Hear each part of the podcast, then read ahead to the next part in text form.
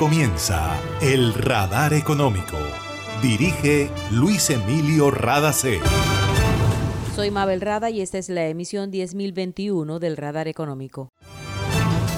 Estos son los temas en la mira del radar. Bonos sociales por 150 mil millones de pesos emitirá la compañía financiera Tuya en 2022. El anuncio lo hizo el presidente de la firma, Carlos Villegas. Más de 700 mil millones de pesos ha invertido el sector financiero colombiano en innovación en los últimos cinco años. El presidente de ASO Bancaria, Hernando José Gómez, cuenta cómo va el país en inclusión financiera.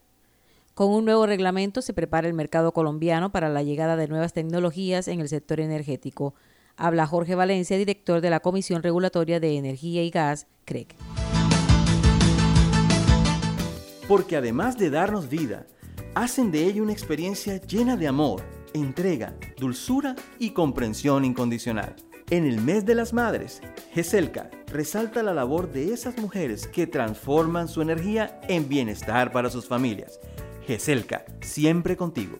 Para reportar escapes o emergencias de tu servicio de gases del Caribe, marca la línea 164 desde tu teléfono fijo o celular y recibe la mejor atención de nuestro personal calificado de manera oportuna y eficaz. Línea 164, disponible las 24 horas, los 365 días del año. También puedes marcar a la línea nacional 018000 91 Tu línea amiga 164 de Gases del Caribe. Estamos contigo. Vigilado Superservicios.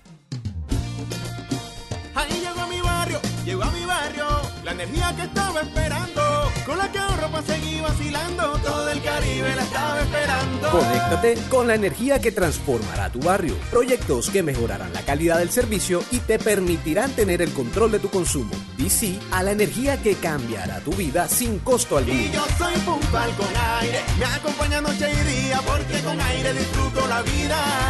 Aire. En el radar le contamos lo que está pasando en la economía. El sector financiero colombiano ha invertido 700 mil millones de pesos en innovación en los últimos cinco años y en la actualidad cuenta con más de 470 innovaciones desarrolladas en los últimos tres años. Así lo confirmó Hernando José Gómez, presidente de ASO Bancaria, el gremio que reúne a las entidades del sector financiero, en el marco del 12 Congreso de Acceso a Servicios Financieros y Medios de Pago, CAMB.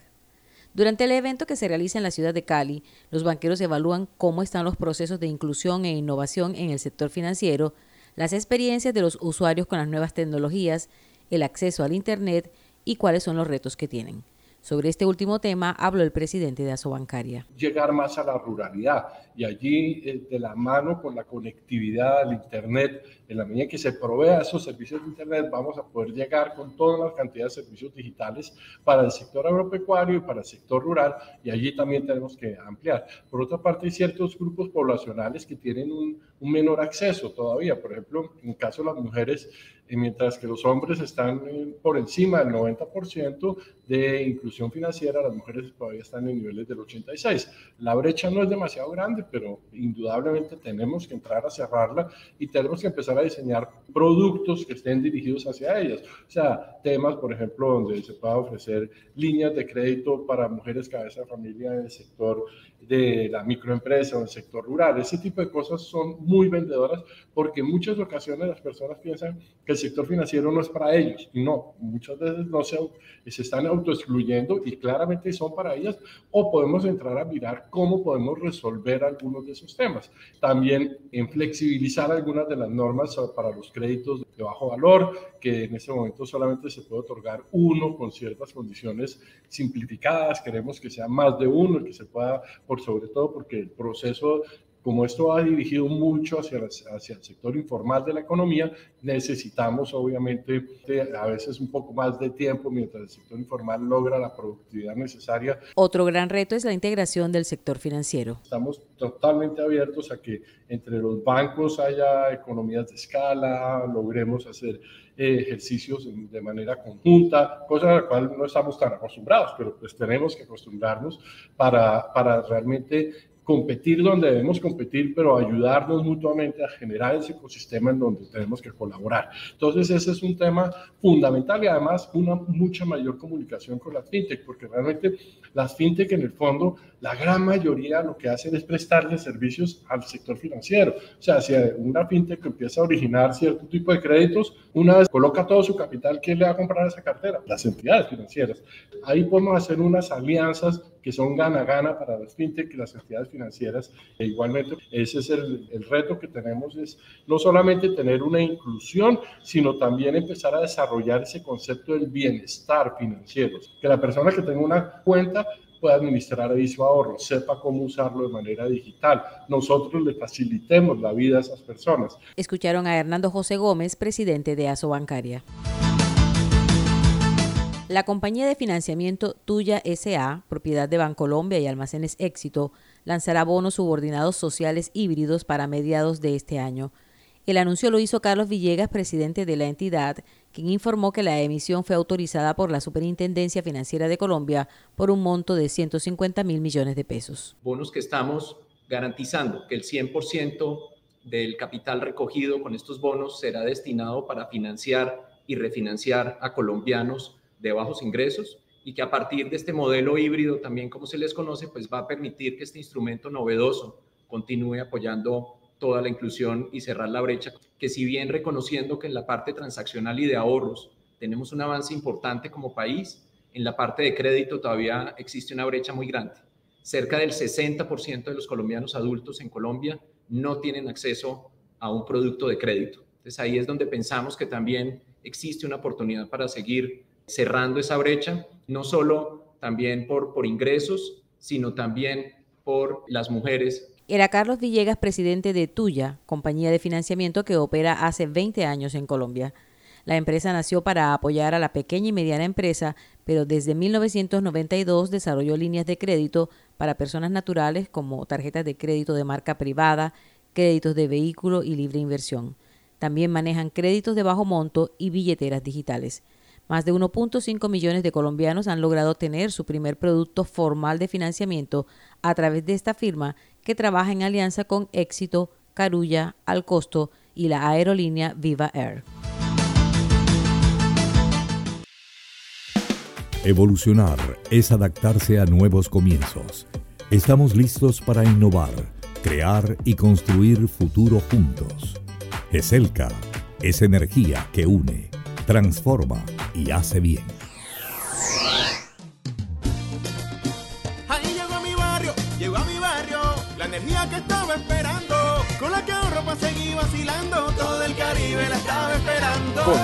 Con la energía que transformará tu barrio. Proyectos que mejorarán la calidad del servicio y te permitirán tener el control de tu consumo. Sí a la energía que cambiará tu vida sin costo alguno. Y yo soy puntual con aire, me acompaña noche y día, porque con aire disfruto la vida. Aire. En Gases del Caribe tenemos una nueva línea de WhatsApp para atender tus solicitudes relacionadas con nuestro servicio. Escríbenos al 605-322-7000 y obtén respuesta inmediata. Recuerda 605-322-7000. En Gases del Caribe, tus trámites a la mano. Estamos contigo. Vigilado Superservicios. Está escuchando el radar económico. La Comisión de Regulación de Energía y Gas CREC está concentrada en ajustar las reglas de mercado para que todas las tecnologías tengan cabida en Colombia, dijo Jorge Valencia, director de esta agencia adscrita al Ministerio de Minas y Energía.